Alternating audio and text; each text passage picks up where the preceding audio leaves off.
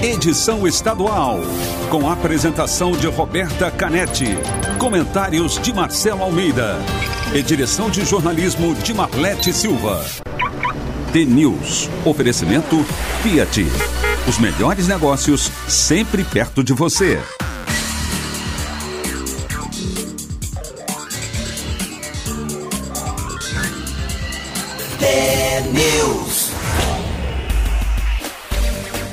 Sete horas, um minuto. Bom dia para você que está sintonizado com a gente aqui na T, a maior rede de rádios do Paraná. Você acompanha agora as principais notícias do dia e participa da nossa programação pelo WhatsApp 41 992770063. A gente também está nas redes sociais, no Facebook, no Instagram. Curta o T News no ar. O T News desta quinta-feira, dia 30 de julho de 2020, começa agora. Bom dia, Marcelo Almeida. Bom dia, bom dia, Roberta. Bom dia a todos vocês que estão ligados aqui na Rádio T, no nosso T News. Chegamos aqui já tinha presente hoje Porra, cedo. Tá as máscaras chegaram da Jane, que mandou pra gente, fez as máscaras sob medida do T News. legal. E mandou mais alguns brindezinhos, mais alguns presentes pra gente. Muito já... obrigada. Valeu, agradecer ela, né? E linda, hein? Com a marca do T News, olha, aquela meio top, aquela máscara que, que cobre em cima do nariz vai até o queixo, né? Bem legal. legal. Bem legal. Já está lá no nossos stories. Botei a foto das máscaras para os outros ouvintes verem o presente. São 7 horas e 2 minutos. Vamos para o noticiário. Os membros da Força Tarefa da Lava Jato no Paraná reagiram ontem às críticas feitas pelo Procurador-Geral da República, Augusto Aras, a respeito da falta de transparência na base de dados da operação acusações que ele fez uma live. Ele disse que considera necessária a correção de desvios para que seja superado o que ele chamou de lava-jatismo. O procurador-geral levantou suspeitas sobre o volume de informações conservadas pela Força Tarefa e sobre os critérios para conseguir os dados. Ele denunciou 50 mil documentos escondidos, entre aspas, da Corregedoria, o que teria levado o MPF a mudar regras de acesso a processos disponíveis no sistema eletrônico interno. Sem dar outros detalhes, também criticou supostos casos de forças-tarefas que escolhem processos por juízos de valores ideológicos. Em texto assinado pelo Ministério Público do Paraná, os membros da Força Tarefa classificaram os ataques como genéricos e infundados. De acordo com o Estadão, procuradores federais e a cúpula da PGR entraram em choque depois de Aras determinar diligência para o compartilhamento das informações da Lava Jato no Paraná e também em São Paulo e no Rio de Janeiro.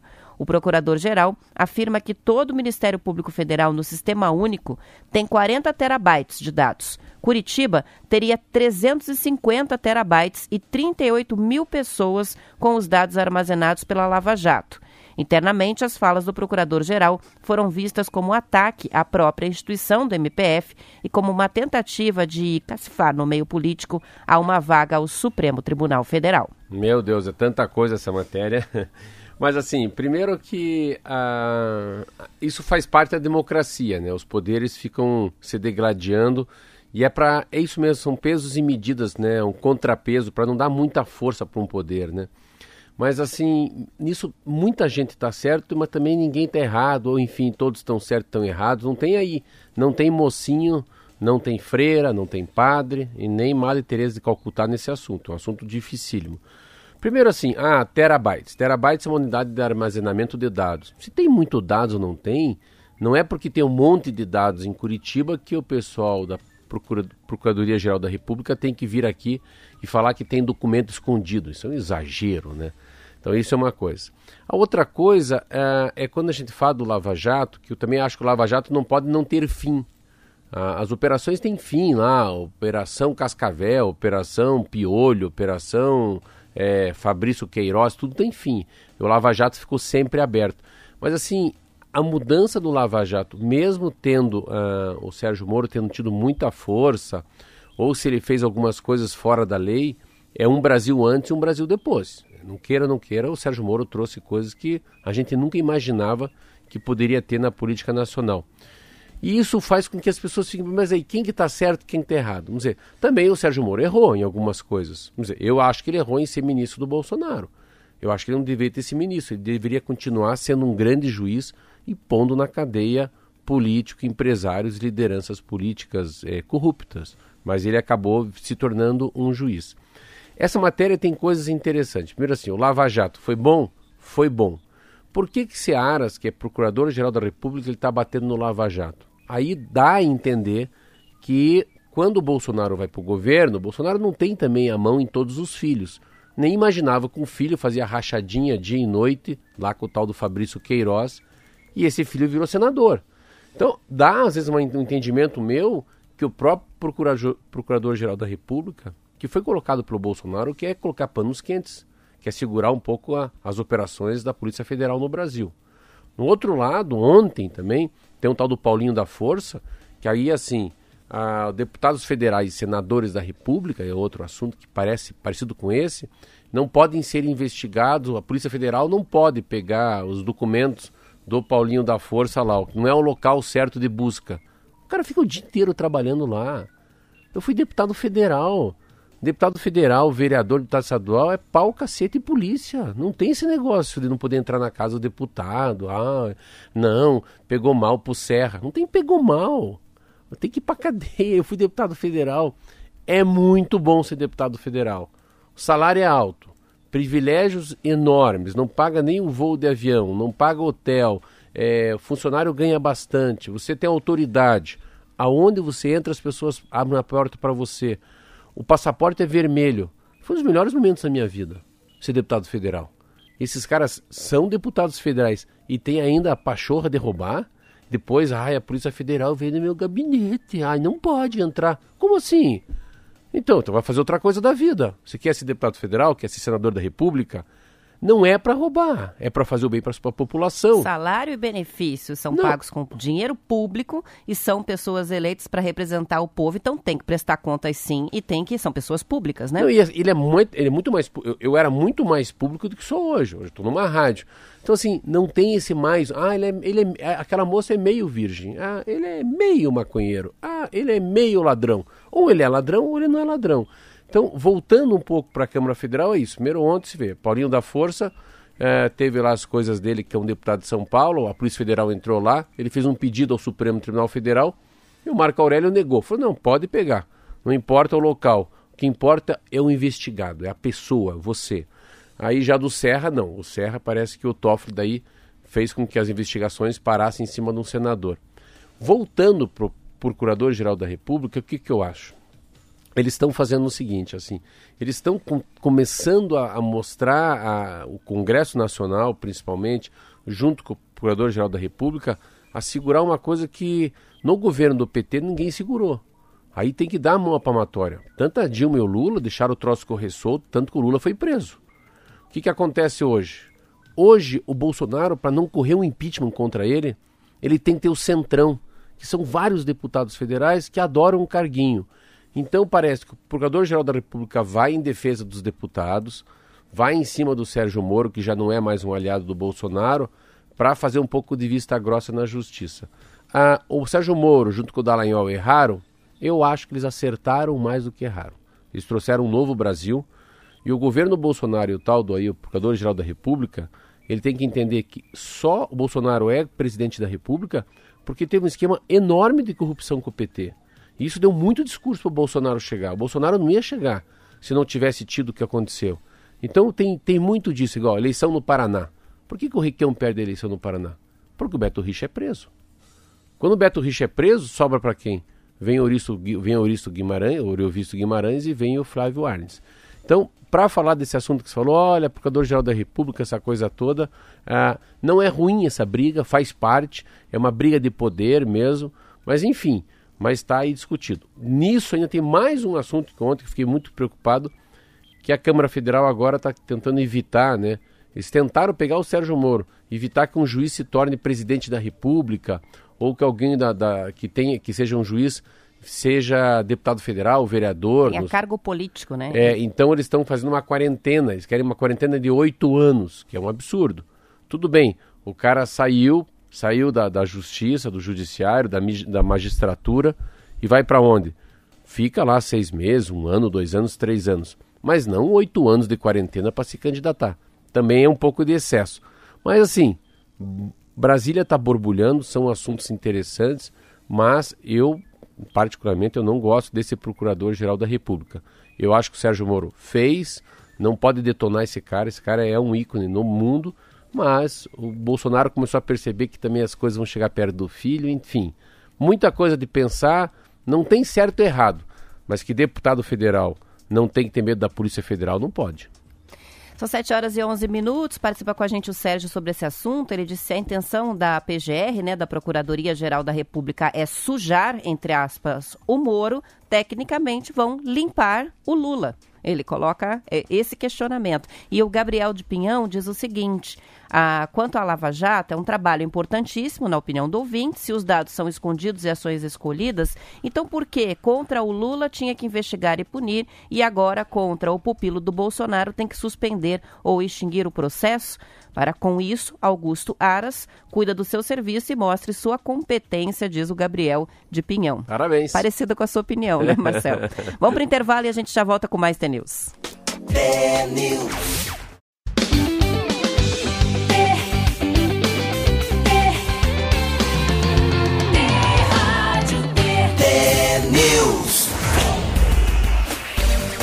7 horas e 17 minutos. Participa com a gente aqui o Alessandro de Vaiporã. Ele diz: Agora estou tranquilo. Quando por algum motivo eu não acompanho o TNews ao vivo, depois vou para o podcast. Descobriu lá no ah, site tnewsnoar.com.br que você consegue ouvir todos os episódios a hora que quiser. Olha que legal. Tá vou, vou voltar uma coisa que eu acho interessante, para quem. Acho que a maioria das pessoas sabem que eu já fui deputado federal. E uma vez fui visitar a Polícia Federal, sei como é que é esse negócio de número de bytes que tem de informação dos políticos, dos empresários no Brasil. Uh, eu sou a favor, primeiro que eu sou a favor que investigue empresário e investigue político.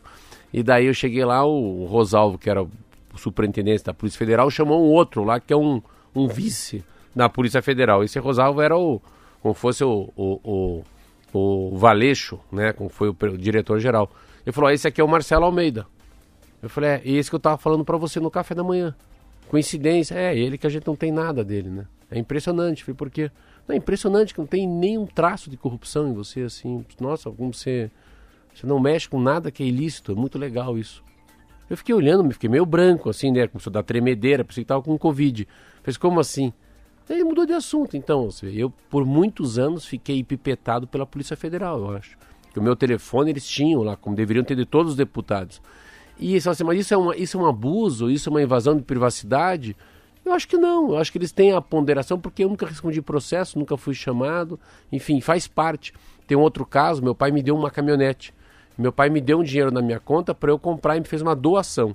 Paga 4%, fui lá e comprei uma caminhonete para visitar o interior do Paraná. Eu fui já chamado do Supremo Tribunal Federal. Para explicar. Para que dinheiro que é isso? É lavanderia. Eu fui lá, não, mas meu pai fez uma doação, passou 4%, eu fui numa audiência com aquele ministro que foi presidente, quase que se representa a República, Joaquim Barbosa. Então, assim, é, a pessoa que tem mandato, todo dia tem que tocar pianinho. Tem que explicar para onde foi, por que foi, como foi, qual é a intenção. Isso faz parte da democracia. São 7 horas e 19 minutos. Está com a gente a Cida contando que em Ponta Grossa também é uma manhã gelada. Está ouvindo café e ouvindo T-News. Está tomando café e ouvindo T-News, não o contrário. É, Aparecida também, boa. diz hoje o dia está meio nublado ali na região de Maringá.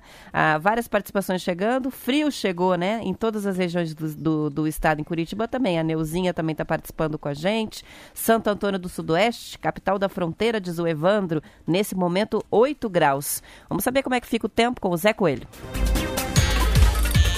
Tempo e temperatura. Muito bem, Roberta. Muito bom dia a você, Marcelo, e aos amigos do Paraná. O ar frio ingressa sobre todo o estado do Paraná. O destaque vai para formação de geadas fracas em algumas localidades. Foz do Iguaçu iniciou a madrugada com temperaturas de 4 graus. A mínima fica 3 graus, a máxima chega a 23 graus, sem previsão de chuva. Guarapuava a sensação às duas e quatro da madrugada era de 7 graus. Segue com céu aberto, sem previsão de chuva, com mínima de 9 graus, máxima 16 graus. Ponta Grossa, sem previsão de chuva, segue nublado, mínima 7 graus, máxima 14 graus. Curitiba, madrugada, sensação foi de 6 graus. A madrugada iniciou com a temperatura é, maravilhosa, né? 7,6 graus Hoje segue nublado, sem previsão de chuva, com mínima de 7 graus, temperatura agradável. A máxima pode chegar a 11 graus. Paranaguá, litoral. Também um dia de frio batendo a porta. Durante a madrugada, a sensação de 10 graus. A temperatura começou com 11,6 graus, segue com pancadas de chuva mínima 11 graus, máxima 16 graus, Roberta. Obrigada pelas informações, é Coelho. E o Conselho Monetário Nacional aprovou ontem o lançamento da cédula de 200 reais, que vai ter como personagem o Lobo Guará. A nova cédula deve entrar em circulação no fim de agosto. A previsão é de que sejam impressos 450 milhões de novas cédulas em 2020, o que equivale a 90 bilhões de reais. A justificativa para a criação da nota é que o Banco Central está antecipando uma maior demanda de papel moeda por conta da pandemia. No momento, o aumento do que se chama entesouramento, quando o dinheiro fica parado na mão das pessoas. A novidade repercutiu bastante na internet. Ontem foram publicados vários memes, Marcelo, nas redes sociais, principalmente com sugestões do que deveria vir estampado na nota de 200 reais. As brincadeiras foram principalmente com o fato de pouca gente ter dinheiro suficiente para usar uma cédula tão chique, né, de 200 reais, e com a dificuldade no troco para a compra do que realmente cabe no bolso do brasileiro na crise atual, como uma coxinha e a passagem de ônibus. Mas eu mais gostei do, do, do cachorro vira-lata caramelo. Esse cachorro... E eu não sabia o que, que era. o vira-lata caramelo na, na é, nota de 200 e, então, reais. que a Roberta colocou na matéria, tudo bem, o Lobo Guará, daí a Ema que bicou lá, deu uma bicada no, no dedo do Bolsonaro. Mas daí ficou no cachorro vira-lata caramelo. Eu falei, meu Deus, só que eu não sou da internet, não mexo com internet. Eu falei, será que é um personagem, né? E a Roberta tá me explicando, não, que o, o, o vira-lata, aquele cachorro que vai latindo, é aquele que fica geralmente com. anda com os mendigos na rua, ele é bem gordinho, forte. Você vê o mendigo dormindo embaixo de uma marquise, está lá o caramelo dormindo.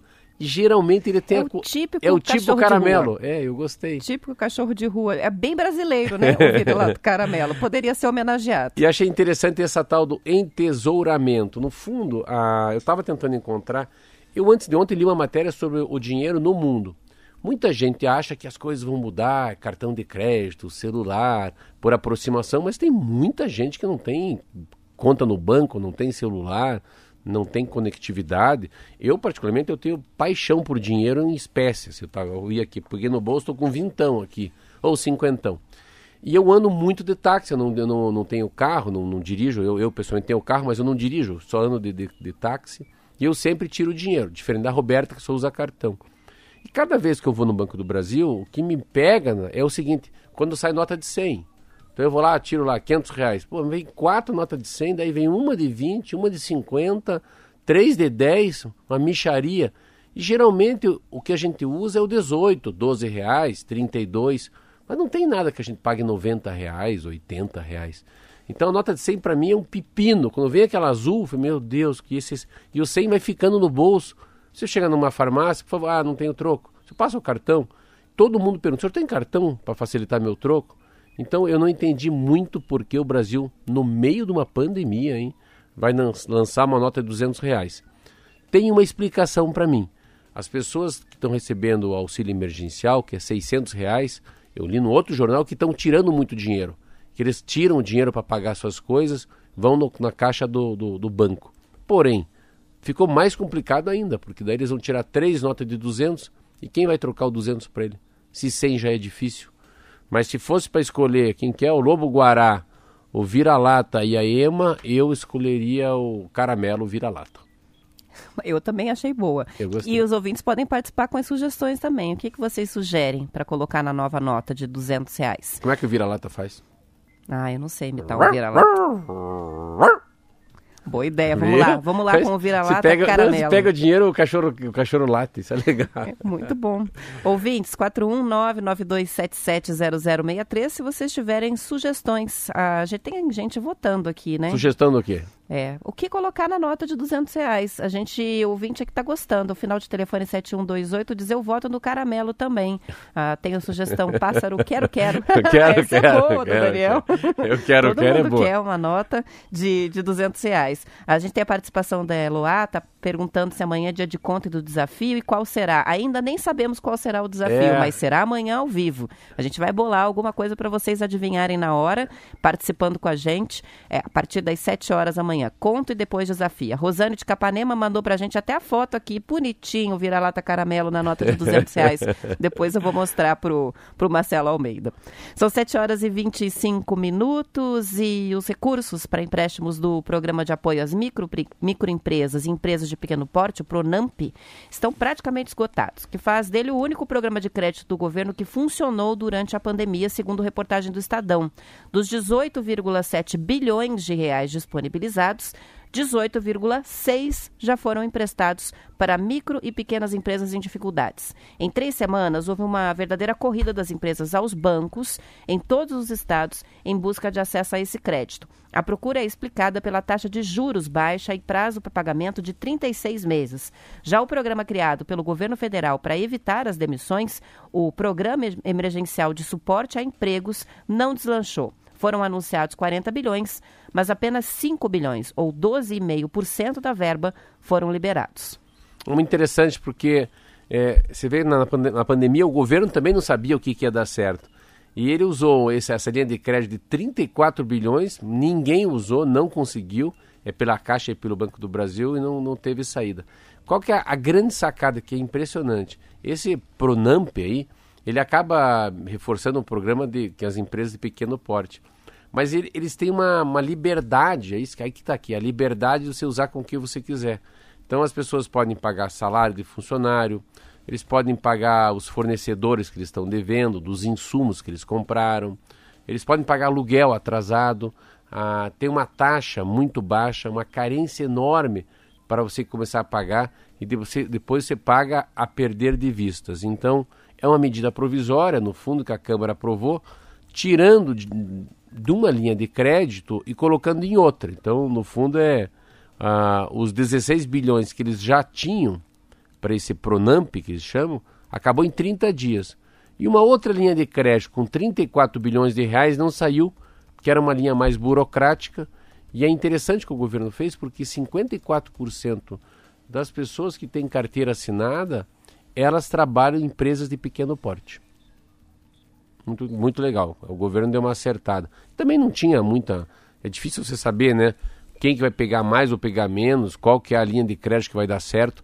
Mas aqui é um, é um, foi bem legal porque, no fundo, ontem a Câmara do Federal acabou tirando dinheiro de uma, de, um, de, uma, de uma linha de crédito que não saía e colocou naquela que mais sai. 7 horas e 28 minutos, muitas participações chegando. A Marlene está votando no Vira-Lata. Temos o Marcelo Alves de Ponta Grossa. Ele disse: gostaria de colocar na nota de 200 reais a nossa bandeira do Brasil. A Jane de Telemaco Borba, na nota de 200, ela diz: acho que deveria ter um vira-latinha assim, muito bonitinho. Tem muita gente mandando foto com café hoje, porque está frio no Paraná inteiro. Daniel de Santa Cândida diz que está na escuta, mandando um abraço para Marcelo Almeida e outras participações que chegam. O símbolo da Covid na nota está sugerindo sugerindo não, o não, Proença. Ai, aí fica triste, é. né? ah, olha a sugestão que chega aqui do Silvio. Que tal a mula sem cabeça? A mula sem cabeça. Vai ser bem raro de alguém ver a nota de 200 reais. Uma boa, uma boa sugestão. É, mas quem está ganhando com certeza é o cachorro caramelo. A Sueli também está votando no caramelo. A gente tem o Leandro de Cambira. Ele diz a cédula de 200 tem o benefício de que cada mala que sai de Brasília vai ter o dobro em valor.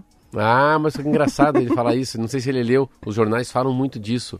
Que o ex-deputado Rodrigo Rocha Loures, aquele que saiu correndo com a mala de dinheiro, tem isso que nos jornais falam. Não sairia com a mala, sairia só com uma mochila. Só uma mochilinha, facilita. É. Também temos uma participação aqui da Eloá, ela está sugerindo a, a, caixa de cloroquina. E ela falou nas outras notas, uma tubaína. É. Se referindo à fala lá do Bolsonaro, com relação à diferença uh, entre a esquerda e a direita, né? A direita eu já, eu já, eu já, eu, eu já escrevi só uma frase, vai passar. Vai, muito bom. Hashtag vai passar. Vamos seguir aqui o Zé Coelho. Vai passar o dinheiro porque ninguém tem troco também. Ninguém tem troco. Está com a gente também a Regiane, antes de encerrar, Fazenda Rio Grande, está viajando, está em Ponta Grossa, mandou foto do café e diz o seguinte, não é tão bom quanto o do Marcelo Almeida, mas um cafezinho é bom para começar o dia. E a gente vai terminando o estadual por aqui. Depois do intervalo voltamos para Curitiba e região, nas outras cidades, noticiário local. Até amanhã. Até.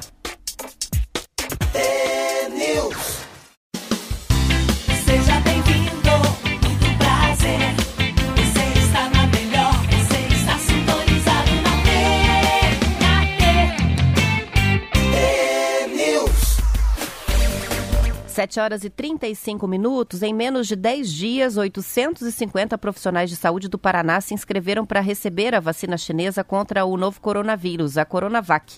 Todos eles atuam na linha de frente do combate à Covid. São voluntários que vão receber a vacina no Hospital de Clínicas da Universidade Federal do Paraná. Outras 21 pessoas estão em uma lista de espera para receber a vacina. O HC é uma das 12 instituições brasileiras que ficam responsáveis pelos testes da fase 3 da Coronavac. A testagem deve começar já no próximo dia 3 de agosto, segunda-feira. A pesquisa é coordenada no HC pela médica infectologista Sônia Raboni. No Brasil, todos, 9 mil voluntários vão participar da. No Brasil todo, 9 mil voluntários vão participar da pesquisa. Metade vai receber vacina, feita com o vírus inativado quimicamente para estimular a produção de anticorpos. A outra metade vai receber um placebo, uma substância sem efeito direto na doença. Depois de 14 dias, vai haver uma segunda dose. Os voluntários vão ser monitorados por até 16 meses em consultas e coletas de sangue. O estudo é duplo cego, ou seja, nem o profissional do HC, nem o voluntário sabe se a aplicação é de vacina ou de placebo. As informações são do Bem Paraná. Ah, o Paraná está em todos os jornais hoje, não vou lembrar qual que eu peguei aqui agora, foi Globo Estadão. Tá lá falando sobre Ita e Paraná. Daí é a mesma matéria que você leu, só que eu li no Estadão essa madrugada. Interessante porque o Paraná está abrindo várias frentes, né? Você vê, a gente está falando de. A gente está falando hoje do, dos americanos, né, que estão bem avançados, dos ingleses que também estão avançados, essa parceria do Tequipar com os russos, e agora essa parceria é com uma dos chineses, né? Essa última que você falou, né, Roberto? Essa é a vacina chinesa. Essa é a vacina. Não, mas não, hoje saiu não. Sabe que essa vacina chinesa que você falou?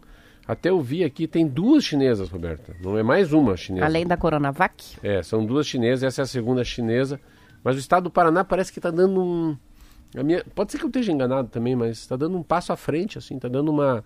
Tá, aquele ditado que com fogo no bumbum até preguiça anda. Ele está meio que andando mais na frente dos outros estados. E o Para... A gente está envolvido com, com vários estudos Não, é, de pesquisa, Paraná, né? O Paraná está aberto, é, parece que a, as academias, as faculdades, o Tequipar, a Federal, os estudos, as universidades estaduais também do interior do Paraná, eu vi algumas coisas bem legais, que já começaram desde a época do, do ventilador, né? Começaram lá sobre os EPIs já. Parece que, assim, um monte de professor pardal, assim, tentando ajudar, eu acho muito legal esse lado. E tá, parabéns, assim, acho que o Paraná tá é muito legal ver o estado do Paraná sendo um, é, um protagonista. Ai, veio a minha palavra. Ele está sendo protagonista perante os outros estados é, no Brasil.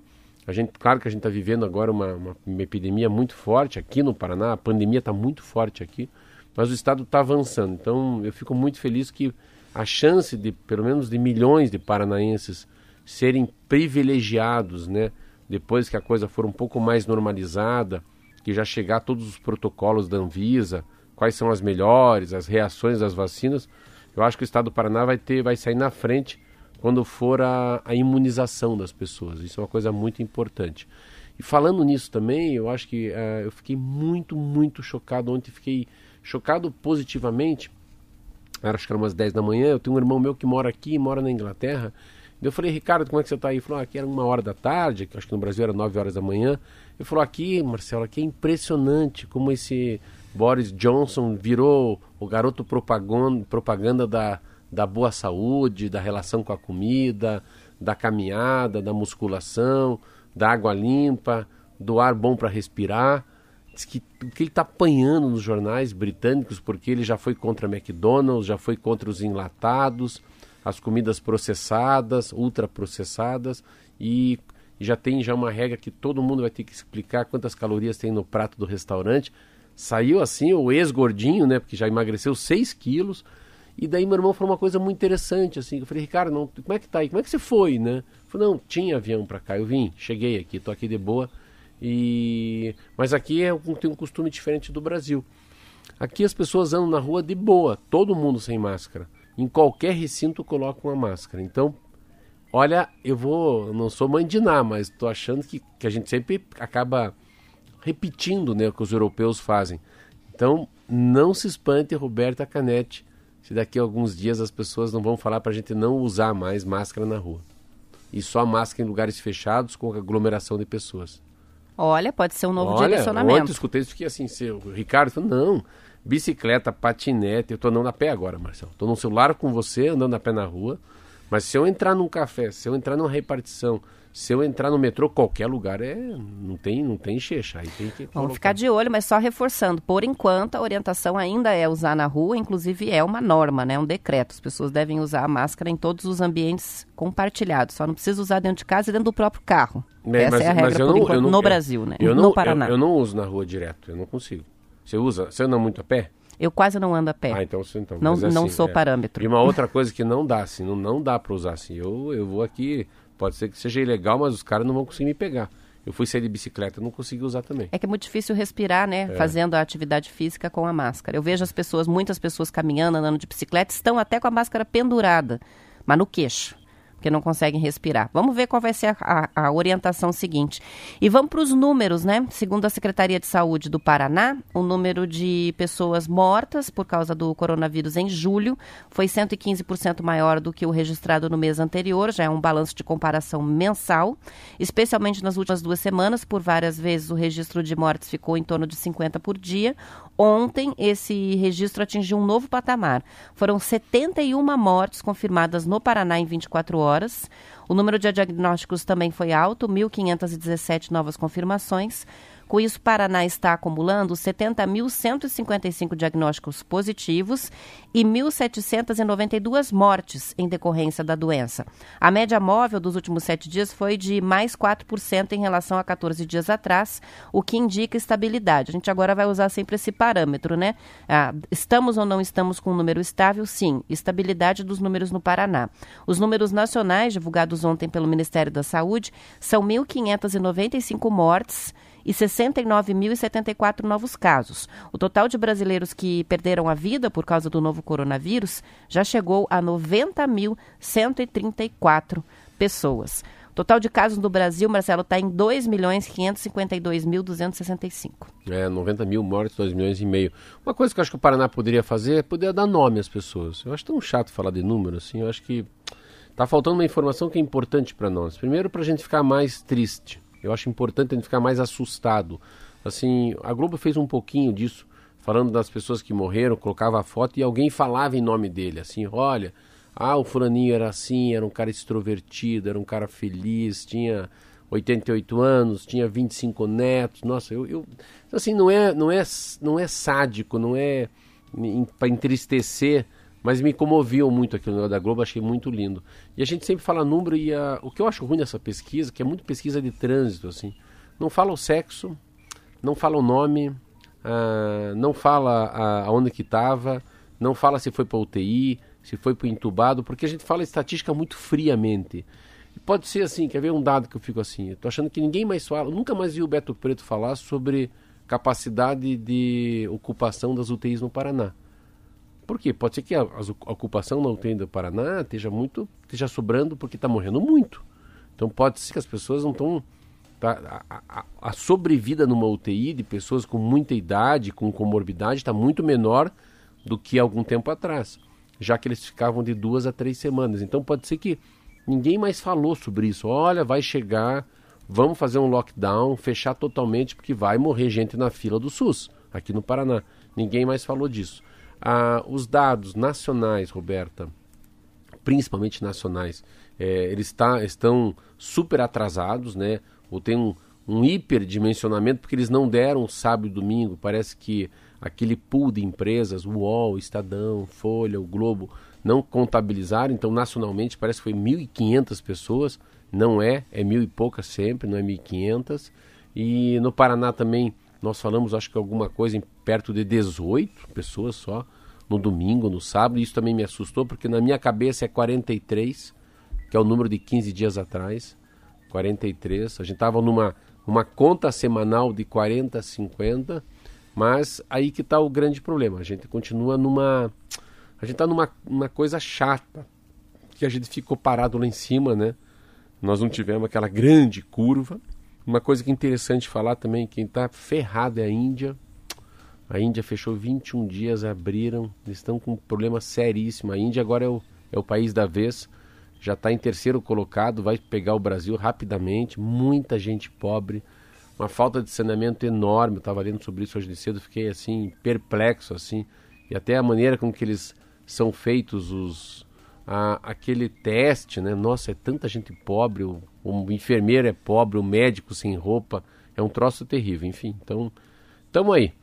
O boletim da Secretaria de Estado da Saúde ele é bem completo, né? Mas são muitos dados que a gente acaba resumindo. Agora, com relação a, a até porque você levantou a questão da ocupação dos leitos, então vamos, vamos registrar. Ah, a gente está assim, ó, com UTI adulto no Paraná, taxa de ocupação 74%. A UTI pediátrica, 32%. Então, se contabiliza um total de ocupação de 68% das UTIs exclusivas para casos de Covid no estado. A situação mais grave é, de Curitiba, a gente tem batido mais, né? Porque aqui a gente está oscilando entre 90% e 94%, já chegamos até 97% da ocupação. E, inclusive, nesse boletim eles colocam né, a, os índices por região do estado, né? A, o, o, com leitos, com UTIs. A UTI adulto e pediátrica na região leste Leste, a ocupação é de 66%, Oeste 68%, região Noroeste do Paraná 74%, Norte 72% e o total, a média, 68%. Isso de UTI. E daí a questão dos leitos clínicos adultos, daí a taxa de ocupação ah, está relativamente tranquila, vamos dizer assim, né? Girando em torno de 38, 39 até 45% no estado. Isso de é, leitos exclusivos é, então, para Covid. É por isso, então, por isso que a gente já não vê tanto o Beto Preto falando sobre isso, né? Porque não está numa, acho que é numa situação considerada muito é, complicada em geral, né? No Paraná. Apenas pontualmente em algumas cidades a sobrecarga. Eu, ó, semana que vem eu vou abrir minha padaria, a prestinaria. Eu vou, eu vou poder sentir, uma coisa que eu, eu vou ficar bem feliz de poder falar na rádio, pelo menos pegando um exemplo, o meu comércio, como é que era a vida antes da pandemia e como é que é a vida depois da pandemia, pelo menos uma padaria, entendeu? Não a venda de pães, a venda de doce, a venda de brioche, a venda de croissant, o tempo de espera na fila. É, é para começar a observar como é que vai ser o mundo depois. Assim, eu, eu fico vendo esse mundo eu falo para as pessoas que a gente tem 12 meses com o mesmo mundo. Esse novo real, novo novo, como é que fala?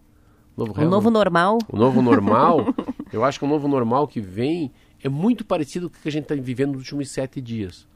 Assim, uma cidade que parece que sempre é domingo e sábado, isso é uma coisa que me, me deixa, fico muito impressionado. Ah, eu fui almoçar fora ontem, não me senti bem, muito pouca gente, as janelas abertas do restaurante, parecia que eu estava comendo dentro do refrigerador, dentro do freezer, um frio do cão. Aí o almoço não fica agradável porque não tem ar-condicionado. Então, todos esses ingredientes da pandemia faz com que a pessoa não vá mais para a rua, né? ainda mais o medo de poder pegar. É, que mensagem que vai vir para dar um empoderamento na pessoa, uma, uma, assim, uma gota de coragem para ela voltar no shopping, ir na manicure, ir buscar os filhos, passear, dar mão para alguém. Então, assim, eu acho que a gente vai ter. Claro que não vamos ficar até ano que vem esperando para abraçar os outros. Mas a gente vai. Algumas coisas a gente vai ter que trazer um foco de esperança para que devagarinho a pessoa vá retornando à sua própria normalidade. Eu estou tentando forçar a barra em algumas coisas, mesmo me arriscando. Falei, não vou ficar nessa linha aí. Então vou fazer coisas que eu não fazia há quatro meses atrás. Claro, sempre sem muito pouco, sempre tentando mostrar, eu mesmo com medo de pegar o coronavírus, mas sei que eu já tive coronavírus. Então, mas eu sempre acho que pode ter uma, uma recaída e o bichinho pegar. São 7 horas e 48 minutos, a gente vai para o intervalo e na volta a gente vai falar um pouquinho sobre o futebol, já já. Sobre o quê?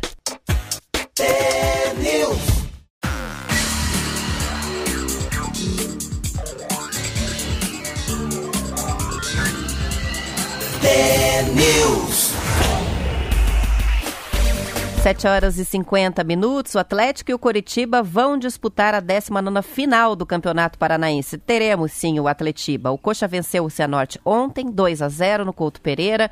Já tinha a vantagem, porque fez 3 a 2 no jogo de ida. O Furacão final deu 3 a 0. No final deu 3 a 0. E o Furacão ficou ontem no 0 a 0 com o Cascavel, mas classificou, lógico, com folga Furacão depois. deu 4 a 0, então. Foi 5 a 1, né? Então, a primeira quatro, partida, então. 4 a 0.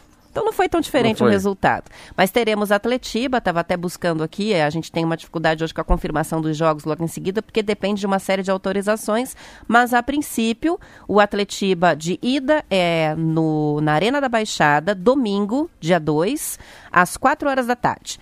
E o jogo de volta, finalíssima, fica para quarta-feira, dia 5, 8 horas da noite, no Couto Pereira, sim será a final do Campeonato Paranaense. Ontem também teve jogo, dois jogos das semifinais do Campeonato Paulista. A gente teve o Palmeiras indo, passando para a final, 2 a 0 no Santo André. O São Paulo foi eliminado pelo Mirassol, 3 a 2. A gente hoje tem o Corinthians contra o Bragantino para decidir a outra vaga e também o Santos com a Ponte Preta, isso pelo Campeonato Paulista. Então tá aí os jogos é, para final de semana. Sabe quem eu vi na rua? Quem? Conversei com ele, assim, a gente dá uma olhada, assim, a gente imagina que aquele cara foi para a Copa do Mundo. Então, é tão interessante ver um jogador que já passou e não está na sua atividade física. Ricardinho, que era do Corinthians, da seleção brasileira. Eu fui no cartório, fui vender um carro. Daí ele estava assim procurando onde que era a senha. Eu falei, Ricardinho, entra ali e pega a senha. Ah, obrigado. Daí eu fiquei perto dele assim, eu falei, meu Deus do céu, pensar que esse homem, quando colocava né, a roupa da seleção brasileira, uma chuteira, uma meia, uma camisa, o cara fica tão grande, né? Pensar que o cara jogou no Corinthians, jogou no Paraná, jogou na seleção brasileira. E aí um Curitiba, cabelo branco, branco. Até achei que ele era mais velho do que eu, não, é bem mais novo, mas interessante ver um jogador assim, de seleção perto da gente. O que me impressionou ontem foi o São Paulo ser eliminado. Nossa, um time tão tantas estrelas eliminado. Foi um resultado inesperado, inesperado. né? Inesperado. E em relação ao Curitiba, não. Você viu o jogo? Vi o jogo. Meu Deus do céu, eu não queria ser a mãe daquele goleiro do, do Cianorte. você viu o que aconteceu? Eu, eu vi ele passando alguns sufocos, né? É, Mas de qual você está falando? De qual gol. lance? Do gol. É. E foi interessante que o, muito, muito devagarinho, assim, o, o zagueiro volta a bola pro goleiro, Marquinho. Mas assim, são, é, o homem não consegue fazer três coisas ao mesmo tempo, né? Diferente de mulher. E quando ele devolve a bola para o goleiro, o goleiro já está pensando aonde que ele vai repor a bola para o meio de campo, né? Então ele não está olhando para o pé dele, ele está olhando para os jogadores do Curitiba e do Cianorte. E quando a bola vem, ele levanta assim, ele levanta um pouquinho o pé, tipo para segurar a bola, para depois dar um chute. Só que a bola passa 3 centímetros à direita do pé dele. Não passa embaixo do pé dele passa no lado dele. Mas assim a bola vai morrendo bem devagarinho dentro do gol, mas dá até uma agonia na gente. Tadinho, né? É, é. Que é interessante a cena de se ver a bola entrando, ele correndo pro gol e atrás dele já torcendo assim, o cara do Curitiba com os braços em pé correndo pro gol também, já torcendo. Então a bola vai entrando, ele vai caindo para tentar pegar a bola e atrás dele. Esse foi o segundo gol, né? Foi o segundo gol. Foi o segundo gol. Eu perdi o segundo gol. E eu perdi o primeiro, do Rafinha. O primeiro eu vi o, o, do, o, gol do Rafinha. Não foi um gol difícil. Para ele ficou mole depois é. do passe que ele recebeu, mas o segundo gol eu perdi. Não, mas assim. Tava mexendo a sopa na panela. Eu, eu, eu posso dizer para você que eu falei pro meu filho Luca e pro Lorenzo. Foi o maior frango que eu vi na minha vida. Ontem. Então vale a pena ver na, depois na vou, internet. Vou ver novamente na, na internet. Os jogadores do Cianorte passaram um certo perrengue, né? Porque a temperatura estava baixíssima ontem e pensa, um estádio sem torcedores. Eles colocaram inclusive as fotos né, dos torcedores na cadeira. Achei uma homenagem bem interessante. Uh, também homenagearam né, o, o, Rodrigo, o, o Rodrigo né, que, que morreu de Covid. Colocaram a foto dele entre os torcedores lá. E o sonzinho da torcida, alguns, é, alguns times estão fazendo isso nos estádios, né? Colocam um som de fundo que é o barulho da torcida para os jogadores não se sentirem tão desconfortáveis. Estão sozinhos. Estão sozinhos, porque deve, deve dar até eco, né? Não ter a torcida dentro de um estádio, por exemplo, como o, o Couto Pereira. Mas o frio ontem pegou. E, e em Cianorte, acho que a temperatura não é que nem não, aqui. É. Então, para eles também foi, foi tenso. E é assim, também tem um comentário que é triste, assim, ele, ele, como esses times menores, eles não têm calendário cheio, robusto, você vê, era o último jogo deles no ano. Aí eles vão se desfazer e voltam ano que vem para tentar jogar a Série D. Mas como eu falei, como o último jogo, a gente está no dia final do mês de julho, né? Tem agosto, setembro, outubro, novembro, dezembro. Você vê cinco meses antes do final do ano, o time vai se desfazer já já vai se desfazer porque não está no Brasileirão, não está nos outros campeonatos. A gente está correndo agora para terminar os estaduais, né? Curitiba, Atlético, para daí começar o Brasileirão. Começar a perrenga, né? Aí sim. É.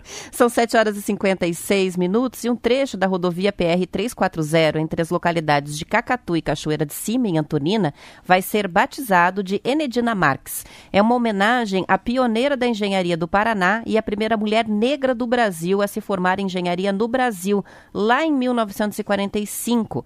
A homenagem está prevista em um projeto de lei do, de autoria dos deputados Goura e do Carmo, do PSL, que foi aprovada na Assembleia Legislativa do Paraná e segue para a sanção do governador. Este trecho da estrada leva à usina Parigô de Souza.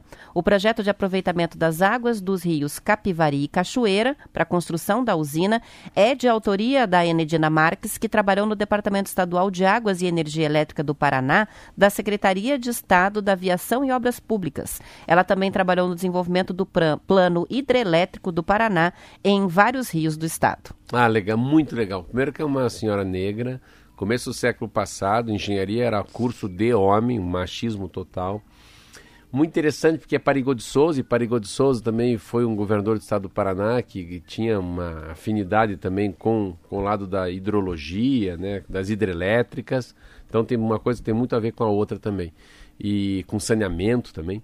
Mas eu acho muito legal porque eu tinha lido a história dos engenheiros Rebouças e dela. E o Engenheiros Rebouças também tem muito dela, porque o Engenheiro Rebouças que acho que até abriu essa oportunidade para engenheiros negros, né? Eram dois engenheiros Rebouças, André e Antônio.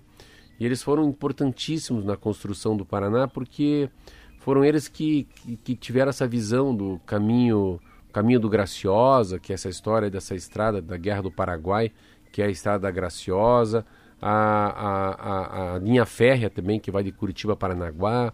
E eles eram dois negros que comandavam os brancos. Só que se imaginar que isso é antes da abolição da escravatura, então eram dois engenheiros, opa, dois engenheiros negros comandando um monte de polaco, italiano, polaco, alemão, é uma coisa muito louca, quando não tinha ainda, não tinha tido a abolição da escravatura. Isso é antes de 1889. E ela é muito bem homenageada, é a primeira mulher negra no país, parece, que cursou engenharia. Eu falo isso porque o meu pai falava depois disso, meu pai nasceu em 30 e entrou na Faculdade Federal em 1948, e ele já falava da importância das mulheres na engenharia. O pai tinha paixão que mulher fosse engenheira. Troço louco, né? Eu falei, por, quê, por quê, pai? Não, porque elas, putz, elas se preocupam com o detalhe. O homem é muito. O homem é muito. É, larga as coisas, o homem é muito blazer. E a mulher, quando é engenheira, ela faz tudo corretinho. Depois conheci uma engenheira que ela ficou. Depois, até o marido dela casou com a minha mãe, porque ela morreu, que é a Franchette Richbitter também. A Franchette Richibita foi a, a, mulher que criou Jaime Lerner. E ela também que foi a, a, madrinha política do Rafael Greca. Então se vê, Rafael Greca é engenheiro, Jaime Lerner fez arquitetura, mas mulher negra, engenheira, em 1948, meu Deus. Só tinha a dona Enedina. Não, só é um ET quase naquela época, muito legal. Achei parabéns aos deputados que tiveram essa sacada de dar o nome de dela. De dar essa homenagem, né? É, a gente tem a participação do Fabiano de Almirante Tamandaré para fechar aqui sobre o futebol. Ele diz isso que eu chamo de acidente de trabalho, que aconteceu com o goleiro ontem do boa, Cianorte. Boa, boa, boa, parabéns. O Fabiano, que é coxa branca e tá, vamos lá para cima deles, Verdão. A gente tem a participação também é, sobre o mesmo assunto. Deixa eu ver só o nome do ouvinte. É o Daniel, que diz o seguinte, com relação à parada da, da, dos times do interior, ele diz o futebol em, parou em julho julho em Cascavel, porque o campeonato parou quatro meses. se não teria acabado o calendário deles Antes, lá em abril. Isso mesmo. Estariam desde abril sem jogos. Vamos encerrando por aqui. Amanhã é dia de conto, amanhã é dia de desafio do Radinho. Esperamos por vocês pontualmente às sete horas. Até amanhã. Beijo.